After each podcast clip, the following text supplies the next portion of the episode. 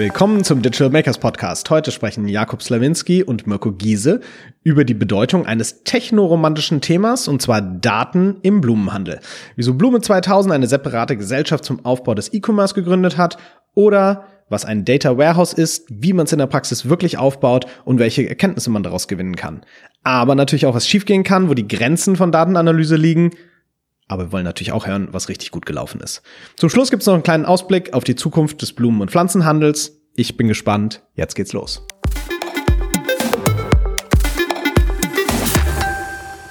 Ja, hallo, mein Name ist Jakub Slawinski und mit äh, meinem heutigen Gast spreche ich über die Digitalisierung eines zugegebenermaßen sehr romantischen Geschäfts irgendwo, nämlich dem Blumenhandel der ja auch zu Weihnachten eine, ja, eine gewisse Renaissance erlebt, wahrscheinlich nicht nur am Valentinstag.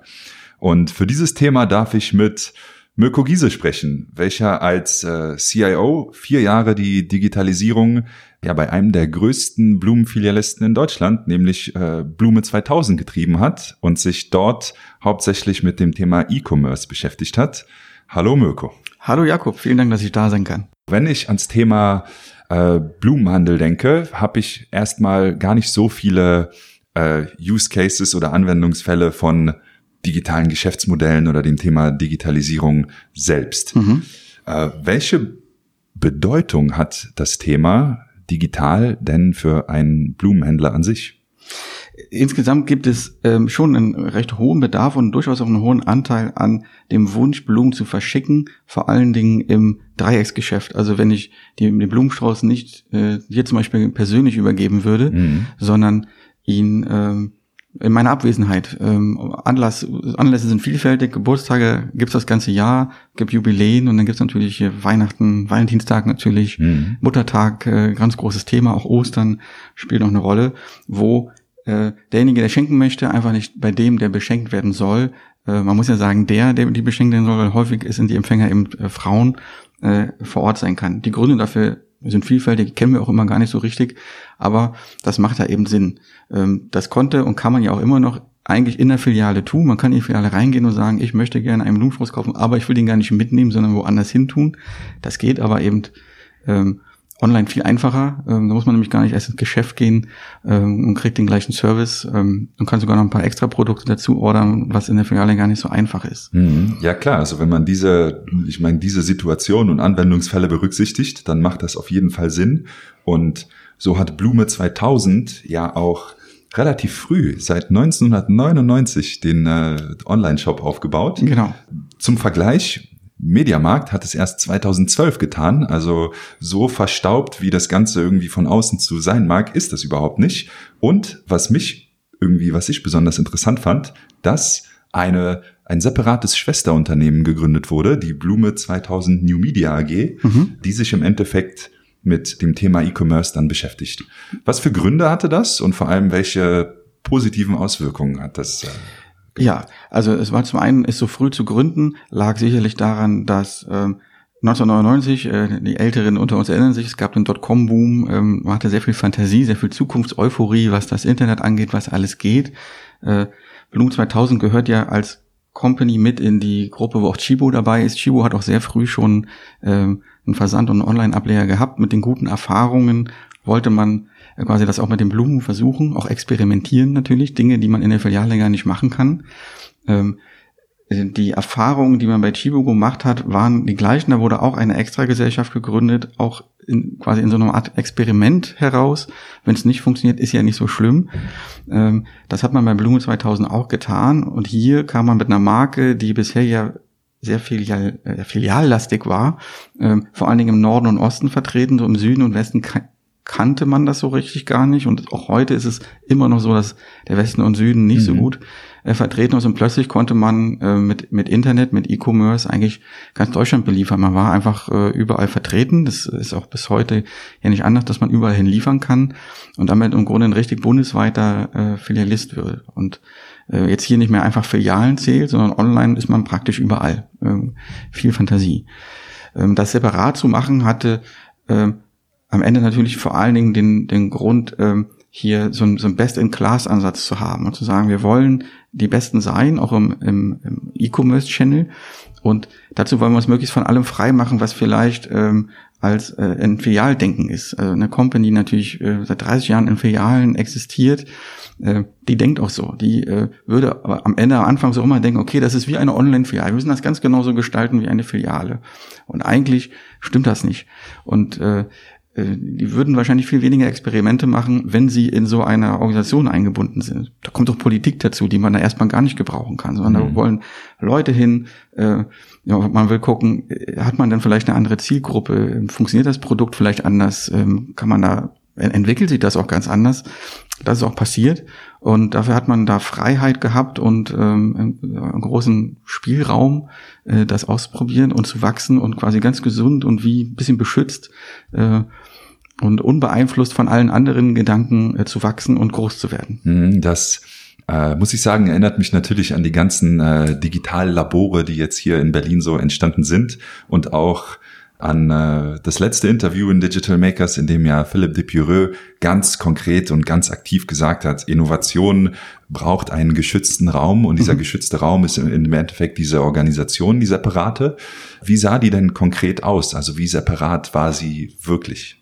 Ja, ähm, das ist eine sehr gute Frage, weil so separat fühlte sie sich erstmal gar nicht an, denn ähm, sie war vom Standort her äh, im gleichen Gebäude wie die wie der Filialist, wie quasi Zentrale des mhm. der Filialgesellschaft. Es war ein eigener Flur, eigene Mitarbeiter. Es gab einige Funktionen, die sich im Grunde geteilt wurden, wo man jetzt gesagt hat, dafür braucht man, das braucht man nicht in, für ein E-Commerce wie eine Buchhaltung, äh, Personal, Stammverwaltung und dergleichen. Das kann äh, die Filialgesellschaft mitmachen, sondern hier geht es ja vor allen Dingen darum zu sagen, wie geht denn das im E-Commerce, was heißt denn das für Marketing, äh, was heißt denn das für IT, äh, für die Prozesse, wie wird das logistisch denn eigentlich gehandhabt, weil ähm, eine Filiale wird, es ist eine andere Logistik, als wenn ich Einzelsträuße an ähm, Endkunden am Ende verschicke. Hm. Und äh, was damals noch ganz spannend war, dass man muss ja nochmal zurückgehen zu 1999, äh, weil ich jetzt gerade Sträuße gesagt habe, damals konnte man in Filialen gar keine Sträuße kaufen, sondern die, die Marke Blume 2000 hatte sich eher positioniert als ähm, ähm, ja, Einzelgebinde, die die Kunden selbst arrangieren. Und jetzt kam äh, relativ schnell auf, ähm, nee, online wollen die Kunden aber Sträuße, wir müssen Sträuße binden, wir brauchen äh, Floristen, die das tatsächlich auch tun. Ähm, insofern ähm, war das im Grunde so der, der erste Bereich, der auch zu, tatsächlich auch die Filiale zurückgefärbt hat, wo man dann später merkt, dann, okay, wenn die Nachfrage nach Streusen bei euch so groß ist, macht das vielleicht bei uns auch total Sinn, äh, das irgendwie zu machen. Und inzwischen kann man eben auch Streusen, Streuse in der Filiale kaufen. Mhm. Wenn ich an so Multi-Channel-Ansätze denke und mich zurückerinnere an meine frühen Zeiten und Projekte, die ich auch in dem Bereich hatte, dann habe ich auch oftmals so eine Art Konkurrenzdenken zwischen den Kanälen irgendwie, ja. irgendwie erlebt. Insbesondere dann bei, bei Filialisten natürlich, die dann sagen, äh, oh Mann, Kunde, Kunde XY, der den Strauß jetzt eigentlich bei uns gekauft hätte, der bestellt ihn jetzt online und deswegen muss sich der Filialleiter dann beim Regionalleiter rechtfertigen, warum sein Umsatz denn sinkt. Was habt ihr dagegen gemacht oder wie habt ihr die Menschen in den Filialen abgeholt, äh, damit dem nicht so ist? Ja, also das, äh, es ist zum einen so, dass in der Filiale die Möglichkeit geschaffen wurde, auch ähm, dieses äh, online zu bestellen. Das mhm. wurde im Grunde immer nur dann angeboten, wenn die Nachfrage kam, ich hätte gern Strauß, aber ich will den äh, woanders hin haben. Dann haben wir gesagt, das ist gar kein Problem. Äh, hier gibt's eine Auswahl an Sträußen, mit denen wir das tun können. Ähm, wir brauchen mal die Daten, dann wurde halt vor Ort kassiert, das wurde dann quasi intern verrechnet äh, und dann haben wir die am Ende verschickt ähm, und am Ende auch natürlich unsere unseren Beileger in die Packung ge äh, gelegt, damit der Empfänger zumindest wusste, uns gibt's tatsächlich, man kann das auch online machen. Mhm. Ähm, damit gab's ähm, eigentlich wenig Probleme. Das, es gab halt einfach eine Art Pro internen Provisionsverrechnungssatz, mit dem waren alle Parteien glücklich. Äh, ansonsten wurde wenig da reingeredet. Wo das eher aufkam, war dann ähm, bei, äh, im Marketing. Da war das viel problematischer, denn äh, wir sind ja unter einer gemeinsamen Marke aufgetreten und für einen Kunden ist das ja gar nicht erkennbar, dass das zwei Firmen sind, die unterschiedliche Mitarbeiter haben und auch vielleicht unterschiedlich agieren. Wenn man also ähm, in seinen Online-Kanälen, also sei es in, in, in Suchmaschinenoptimierung, Suchmaschinenwerbung, in den äh, sozialen Medien, in, äh, natürlich in Facebook angefangen und Instagram, was da alles so kam, dann wurden diese Kanäle vor allen Dingen von der E-Commerce-Gesellschaft be äh, begleitet, weil die natürlich zwar deren äh, ja auch Kernkompetenz klar, oder ja? das, da kamen ihre Kunden ja auch am Ende her. Mhm. Und natürlich wollte die Filialgesellschaft ihre Themen da auch gerne unterbringen. Und da hat sich über die Zeit eben auch so ein bisschen ähm, äh, der Markenauftritt verändert, äh, bis hin zu, dass wir eigentlich ein unterschiedliches Logo haben, weil in, im E-Commerce-Bereich ist im Logo noch .de, das ist an der Filiale nicht der Fall. Ähm, ansonsten sieht es natürlich gleich aus. Aber in der Filiale ist eben ähm, die, äh, der Markenauftritt eher, eher dunkler. Es, wird eine, es ist eine Schriftart, die aussieht wie mit Kreide gemalt. Ähm, das haben wir auch ausprobiert. Das geht online aber gar nicht. Das sieht nicht schön aus äh, auf, dem, auf dem Monitor. Ein dunkler Hintergrund mit so kreidiger Schriftart. Es ist auch so klein, wie es manchmal ist, überhaupt nicht mehr zu erkennen. So hat sich da quasi auch der Auftritt so ein bisschen voneinander abgewandelt. Man erkennt uns am Logo. Man würde aber wahrscheinlich sagen, wenn ich in eine Filiale gehe, hm, hier sieht's aber anders aus als wenn ich in euren Shop gehe. Wieso ist das eigentlich so? Hm. Ja, das ist sehr interessant, weil im Endeffekt sind es dann die kleinen Dinge, die sich dann in den einzelnen Kanälen unterscheiden, aber man muss eben diese Dinge richtig machen, um die Kanäle dann auch irgendwo erfolgreich zu machen. So mal als kurzen Überblick, wie viel, wie viel Mitarbeiter haben für diese E-Commerce-Gesellschaft äh, irgendwie gearbeitet? Äh, ja, 200. Der größte Teil sind tatsächlich ähm, Floristen und Verpacker, Versender, also in den, in den äh, großen Versandzentren, denn da äh, ist immer ein Produkt, das man nicht per E-Mail verschickt, sondern äh, tatsächlich, es muss produziert werden. Der mhm. Strauß wird wirklich von, von echten Floristen, von ausgebildeten Floristen äh, äh, gebunden und dann eben in den Versand gegeben. Und ähm, das liegt am Produkt selbst. Blumen, das kennt jeder, die verwelken, die sind ja schon abgeschnitten, wenn sie angeliefert werden. Das heißt, da kann man auch nicht auf Vorrat produzieren, sondern da wird jeden Tag frisch gebunden. Es gibt ja ein, äh, auch so ein, so ein frische Versprechen, dass obwohl wir es in ein Paket tun und der Post übergeben, dass es dann noch sieben Tage hält. Und das geht auch nur, wenn man irgendwie ständig frische Ware hat und die auch frisch produziert. So. Mhm. Da, manchmal habe ich mir gewünscht, wir wären lieber ein Schuhhändler, da wäre das viel einfacher, da hätte man es einfach in ein Regal gepackt und wenn man ein bisschen mehr Nachfrage ist, wird man es rausgeschickt. Aber so ist es eben. So ist das mit der frische Ware.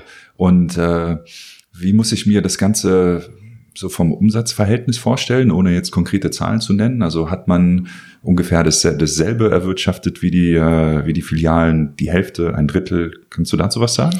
Ja, ähm, äh, die Filialen sind äh, vom Umsatz her immer noch größer. Ähm, sie äh, wachsen, im Grunde das Filialgeschäft wächst über mehr Filialen, also über ständige Neugründungen mhm. und Eröffnungen von Filialen.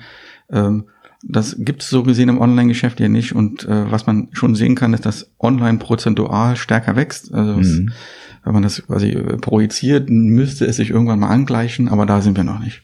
Mhm. Jetzt äh, haben wir ja schon angeschnitten, dass ihr relativ viele ja, Erkenntnisse hattet, wie sich die einzelnen Kanäle unterscheiden, ob es jetzt äh, vom Markenauftritt, aber auch vom Kaufverhalten her angeht. Mhm. Dafür sind ja oftmals äh, Daten eine gewisse Grundlage, eben das auch zu erkennen. Also natürlich gibt es äh, Gespräche mit Kunden und auch irgendwie Beobachtungen, die dort wichtig sind, aber gerade im E-Commerce lässt sich ja äh, ein bestimmtes Kundenverhalten, da gibt's äh, Abbruchquoten im Warenkorb etc. etc äh, ganz gut beobachten. Und um, um diese Datenbasis oder diese Datengrundlage zu schaffen, habt ihr äh, ein Data Warehouse eingeführt. Genau. Mhm. Und das ist auch das Thema, was wir heute im, äh, im Digital Makers Podcast tiefer beleuchten wollen. Nochmal zusammengefasst, welche Bedeutung hatte für euch die Gewinnung von Wissen aus Daten ganz konkret?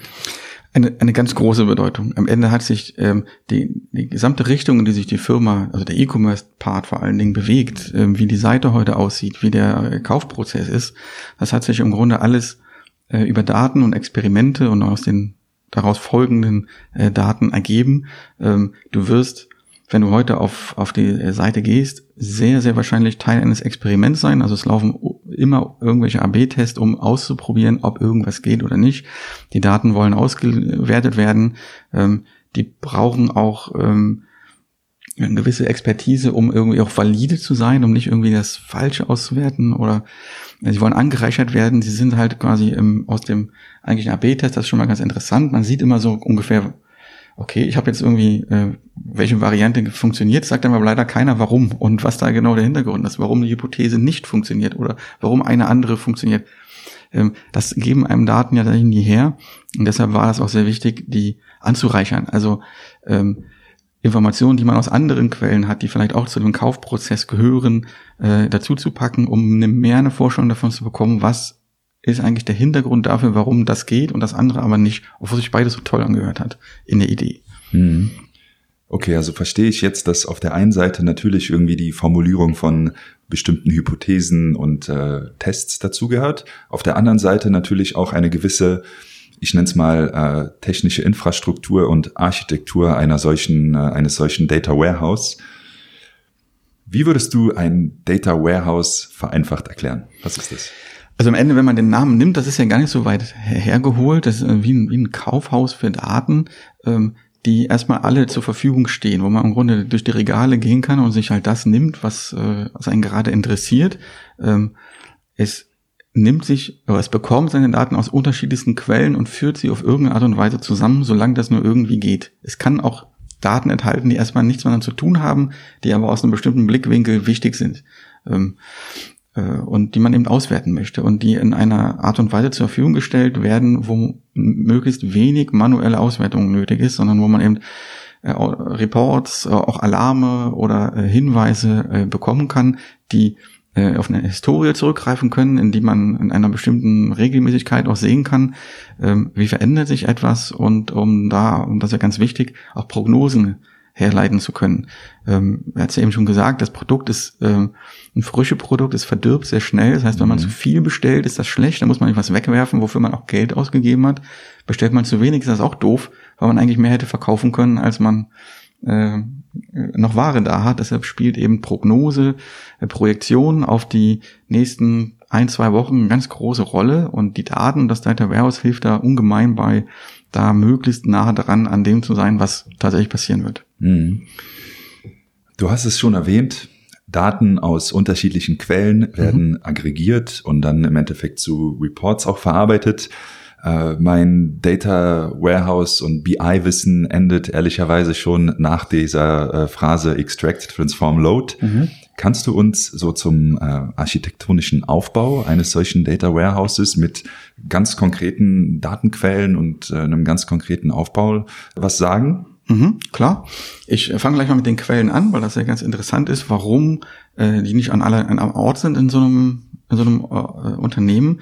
Denn da ist einerseits natürlich der, der Shop, das Shop-System, das generiert viele Daten einfach aufgrund von Bewegung durch den Shop, von, von Käufen. Ähm, dann gibt es immer noch so ein äh, Analytics-Tool, ähm, ne? jeder kennt das, Kubernetes, WebTrack und wie sie alle heißen, die zusätzlich ja auch noch Daten generieren, die der Shop selber so nicht kennt. Ähm, also sprich, wurde in einem Formular geklickt, aber nicht abgeschickt und, und dergleichen. Mhm. Äh, die äh, machen sehr gut vorbereitet auch schon Abbruchquoten an bestimmten Stellen und, der, und, und was man so braucht. Dann gibt es das Warenwirtschaftssystem, eine ein ganz anderes System, das am Ende ja für die Produktion wichtig ist, um zu wissen, wie viel Ware habe ich, wann muss ich nachbestellen, ähm, das aber eben Informationen auch darüber liefert, wie denn, wie die Bestände sich dann verändern, ob das was zu tun hatte mit, äh, wie auch gekauft wird, ähm, wie Positionierungen auszusehen haben, auch Automatismen herzustellen, die sagen, wenn mir sag mal, wenn die Tulpen weniger werden, sollte ich vielleicht Sträuße, die Tulpen enthalten, eher weiter runtersetzen und lieber die hoch positionieren, von denen ich noch genug Ware habe, um sie mhm. äh, nicht so schnell in den Aus Ausverkauf zu haben. Ähm, wir haben auch äh, Daten von unseren Lieferanten, die, die da angeliefert werden und nicht zuletzt auch aus äh, internen Teams wie, wie Controlling, aber auch Excel-Dateien, wo ganz unterschiedliche Daten haben. Selbst äh, eine, eine, ähm, eine Urlaubsliste aus der Personalabteilung wird am Ende eingelesen, um zu wissen, wie stehe ich denn personell da, weil das auch eine ganz spannende Auswertung ist. Kann ich äh, eigentlich das äh, überhaupt leisten, was ich da gerade tue, oder muss ich vielleicht den äh, Liefertag schließen, weil ich gar nicht mehr, ich mag vielleicht genug Ware haben, ich habe gar nicht mehr genug Leute, um sie äh, zu, zu binden und zu versenden. Hm. Ja, du hast schon teilweise sehr interessante, ich nenne es mal Reports und Analysen angeschnitten. Kannst du einen ganz konkreten, äh, eine ganz konkrete Einsicht oder Erkenntnis mal benennen, die euch wirklich überrascht habt, wo ihr was Großes angepasst habt danach? Was zum einen interessant war, es war sehr früh interessant, im Grunde noch in der Phase, wo es, wo auch immer viel Vergleich mit Filiale war, war, ähm, wie ähm, diese ganze ähm, Fremdeigenbedarf, äh, also sprich, geht das, geht der Strauß an den Rechnungsempfänger oder gibt es eine Drittzusenderadresse? Mhm. Ähm, und ähm, welch, welches Geschlecht haben eigentlich Besteller und welches haben Empfänger. Ähm, bei dem letzteren, also ähm, das haben wir uns schon gedacht, dass die Empfänger vor allen Dingen weiblich sind. Äh, spannend ist aber irgendwie zu sehen, wer, wie sind eigentlich die Besteller. Äh, wir sind ich wäre auch davon ausgegangen, es sind wahrscheinlich Männer, die bestellen und Frauen, die bekommen. So ist es tatsächlich gar nicht, sondern es sind äh, bei den Bestellern, es ist völlig ausgeglichen, es ist ungefähr ein Querschnitt der Bevölkerung. Die Empfänger sind aber tatsächlich vor allen Dingen weiblich. Und ähm, die äh, und der, der E-Commerce, also das On der Online-Part von Blume 2000 wird vor allen Dingen für dieses Dreiecksgeschäft benutzt. Wir sind von einem viel höheren Eigenbedarf ausgegangen. Wir hatten auch Produktteile dabei, wo wir gesagt haben, das ist jetzt äh, ein Produkt, das man eher für sich selbst nimmt. Äh, hier könnte man quasi sogar ein Abo-Modell draus machen. Ich bekomme jeden Tag uns automatisch immer einen anderen Strauß und verschönere mehr äh, mein Zuhause damit. Ähm, so werden wir aber nicht benutzt. Ähm, die, Angebote werden, wenn man sie macht, trotzdem für äh, Dritte benutzt. Äh, das in wirklich übergroßem Anteil. Das war wirklich überraschend. Okay, spannend. Wahrscheinlich sind deswegen eure Sortimente dahingehend angepasst, dass ihr deswegen auch noch Schokoladen und äh, kleine Champagnerfläschchen als, als Beilagen ja. zu den Sträußen anbietet. Sehr beliebt, sehr beliebt. Ähm, auch die, äh, gerade die Grußkarten äh, sind natürlich sehr beliebt. Das passt auch ganz gut zu dieser Erkenntnis, dass eben sehr viele Bestellungen immer mit einer Grußkarte sind. Da kann man Text mit eingeben, ähm, kleinen Gruß, ähm, der damit eingedruckt wird in die Karte und dem Paket beigelegt. Ähm, klar, wenn ich es für mich kaufe, ich würde mir nie selbst eine Grußkarte schreiben. Das macht irgendwie überhaupt keinen Sinn. Und wenn ich es persönlich übergebe, ähm, ist das, würde ich sagen, eher eine sehr alte Generation, die noch Grußkarten schreibt zu einem Geschenk, das man persönlich übergibt. Ich glaube, die jüngere Generation sagt das einfach und übergibt das Geschenk, ohne noch viel Text eigentlich dazu zu schreiben. Mhm. Ähm, Klar, im Distanzgeschäft äh, ist das anders. Da, äh, also es gibt natürlich auch die Bestellungen, wo ähm, keine Karte dabei ist, äh, wo es vielleicht eine Überraschung ist, warum, warum auch immer. Vielleicht ist das sogar Absicht, noch nicht genau zu wissen, woher es ist. Ähm, aber in, in, im größten Teil der Fälle wird eben eine Karte dazugelegt, um eben zu sagen, von wem es ist. Das steht einfach mal drin und zu welchem Anlass es ist. Ja. Hm, wenn ich an so Projekte denke, ob es jetzt Data Warehouse oder auch die Einführung von äh, einem gewissen ERP mit drei Buchstaben, dann denke ich oftmals an ja viel zu lange Zeit und viel zu hohe Kosten, die mhm. das gedauert hat. Mhm. Äh, was ist bei euch denn schiefgelaufen deiner Meinung nach? Also was lief nicht so gut in der ganzen Implementierung? Vom Implementierung des Data Warehouse. Korrekt. Ja. Ähm, was ist schiefgelaufen? Ähm, die, ich glaube, was wir gelernt haben in der Implementierung ist, dass ähm, einfach nur Daten zu haben nicht viel hilft, ähm, sondern es braucht auch jemanden, der die mit Verstand anguckt. Ähm, das verhindert nicht, dass man äh, miteinander redet und dass man versteht, warum das so ist, warum es Abweichungen geht, äh, gibt. Die äh, gibt es nämlich ständig. Ähm, das muss man, äh, glaube ich, dazu sagen, weil das ist nicht unbedingt ähm, einleuchtend, dass man ein Unternehmen hat, wo im Grunde der ganze Geschäftsprozess digitalisiert funktioniert, überall Daten abgeworfen werden und trotzdem hat man relativ regelmäßig Fehler in seinen Daten, die man kennen muss, um nicht falsche Rückschlüsse zu ziehen, weil eben ähm, Systeme im Wartungsmodus sind, weil sich äh, Versionen ändern und damit vielleicht auch die Art, wie Daten aufgezeichnet werden. Mhm. Weil Daten früher oder später, früher eher nicht, aber manchmal später kommen und sie dann aber schon in der Auswertung drin waren, sie einfach fehlen in dem Moment. Ähm, ein Data Warehouse wird gerne ja auch in der Nacht beladen, aber jeder macht gerne in der Nacht äh, irgendwelche Wartungen an seinen Systemen, weil es da wenig Kunden gibt und wenig Störungen geben kann. Ähm, es gibt viel äh, Korrektur, es gibt Releases, die dann plötzlich ähm, Daten verändern und es wusste gar keiner. Ähm, das ist praktisch ständig schiefgegangen. Also das, naja, das ist vielleicht ein bisschen übertrieben, aber es gibt immer wieder Releases, wo Daten äh, plötzlich anders geschrieben werden, ähm, eigentlich korrekter, aber im Data Warehouse muss das ja nachgezogen werden. Mhm. Äh, und insofern kann ich nur empfehlen, zum einen dann immer an Listen dran zu setzen, der sich eigentlich nur damit beschäftigt und auch schlau schaut, wie kann ich aggregieren. Nicht jede Aggregat Aggregierung macht Sinn. Äh, man kann total falsch aggregieren und kriegt dann zwar auch Daten raus, aber die sind im Grunde Mumpels, wenn man es mal ganz genau anguckt. Aber das sieht immer toll aus. Es sind Kurven, sind Charts. Äh, äh, stimmt nur leider nicht.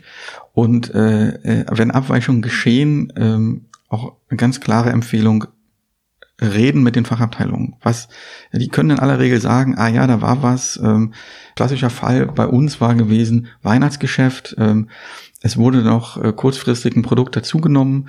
Äh, es wurde einfach noch Menge. Der, der Lieferant konnte noch Menge anbieten. Wir hatten die Nachfrage und dann haben die das im Grunde per Telefon einfach so, ja, liefer mal an. Morgen kommt der LKW, prima. Ähm, und dann hatten die, weil die auch im Stress sind, das einfach vergessen, es ins ERP einzugeben. Also mhm. laut Warenwirtschaft sind wir total ins Negative gelaufen und es gar also alle Alarme hochgegangen und sowas war alles gut.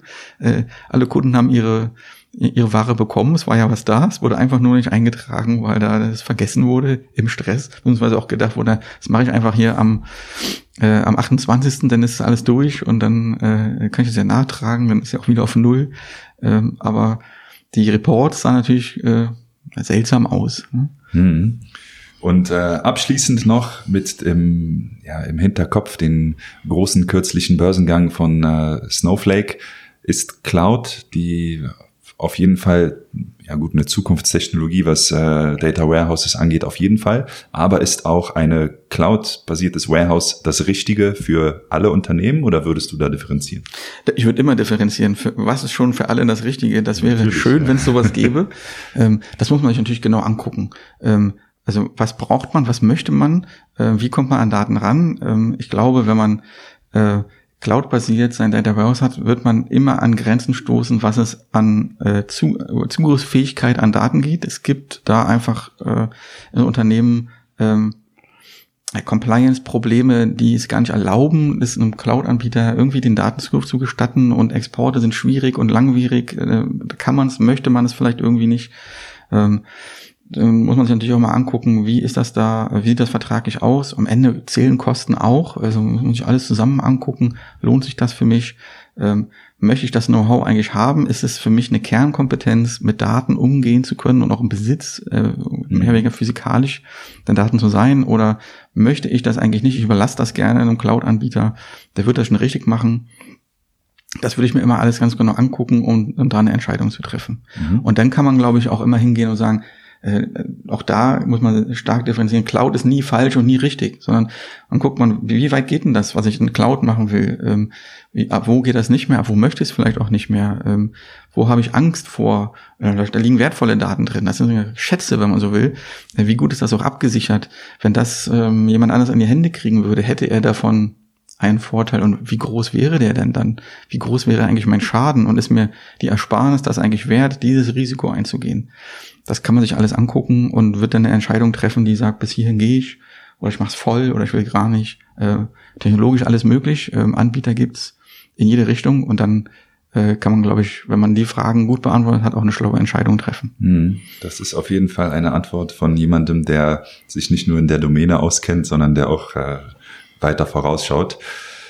Zum Thema weiter vorausschauen, mhm. wenn du, wenn wir an äh, ja, das Geschäftsmodell der Zukunft mit äh, Blumen und Pflanzen denken. Es gibt ja, gut, wir leben hier, ich nenne es mal im äh, Digitalparadies Berlin. Da gibt's alle möglichen Modelle von äh, Blumenmiete bis hin zu verschiedenen äh, ja, personalisierten äh, Blumenzusammenstellungen, die man sich so wünschen kann, äh, geliefert innerhalb von kürzesten Zeitfenstern. Wo geht die Reise mit so einem, ich muss immer wieder sagen, doch noch sehr romantischen Produkt dann wirklich hin? Ja, das ist eine spannende Frage, denn ähm, hier greift man, hier kommt man so ein bisschen in so ein paar Megatrends hinein. Es gibt einerseits den, den klaren Hang zur Urbanisierung, alles möchte in die Stadt und gleichzeitig äh, soll es aber ökologisch sein, soll eigentlich grün sein. Es gibt dieses Urban Gardening. Ähm, äh, man möchte die Stadt grün haben, man möchte keine Betonwüste vorfinden. Ähm, das äh, äh, passt manchmal ganz gut zusammen, denn für unser Geschäft, ähm, für den Versand von Blumen oder Pflanzen, auch fürs Mieten, spielt Logistik eine ganz wesentliche Rolle.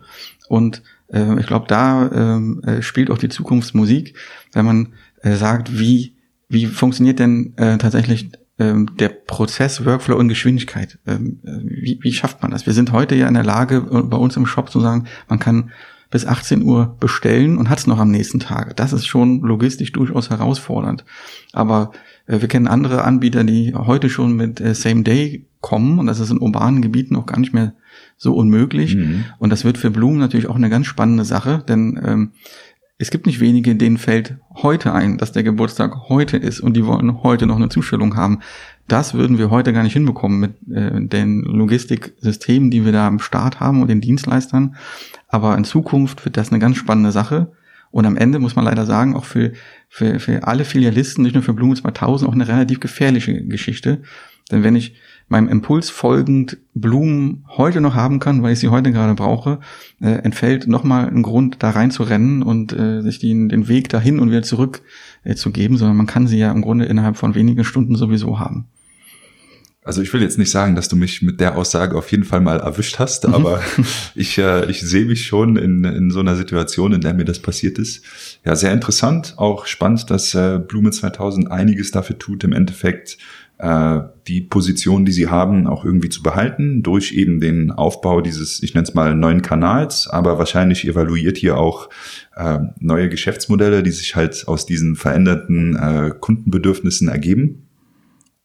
Mirko, ich danke dir für ein wirklich einsichtsreiches Gespräch, wenn es darum geht, welche Einsichten kann ich aus Daten gewinnen, welche Rolle spielen sie für mich, in dem Falle als äh, Bloom-Filialist und vor allem auch, wie sieht so ein Data Warehouse aus? Ich bin da jetzt auf jeden Fall schlauer und hoffe, alle, die zugehört haben, auch. An der Stelle vielen Dank nochmal und äh, ich freue mich schon auf die nächsten spannenden Gäste hier auch im Digital Makers Podcast. Vielen Dank für die Einladung. Es hat mir großen Spaß gemacht. Ähm, das war spannend zu erzählen, wenn man auch nochmal selber darüber nachdenkt, wie es eigentlich so ist. Sehr schön. Bis dahin.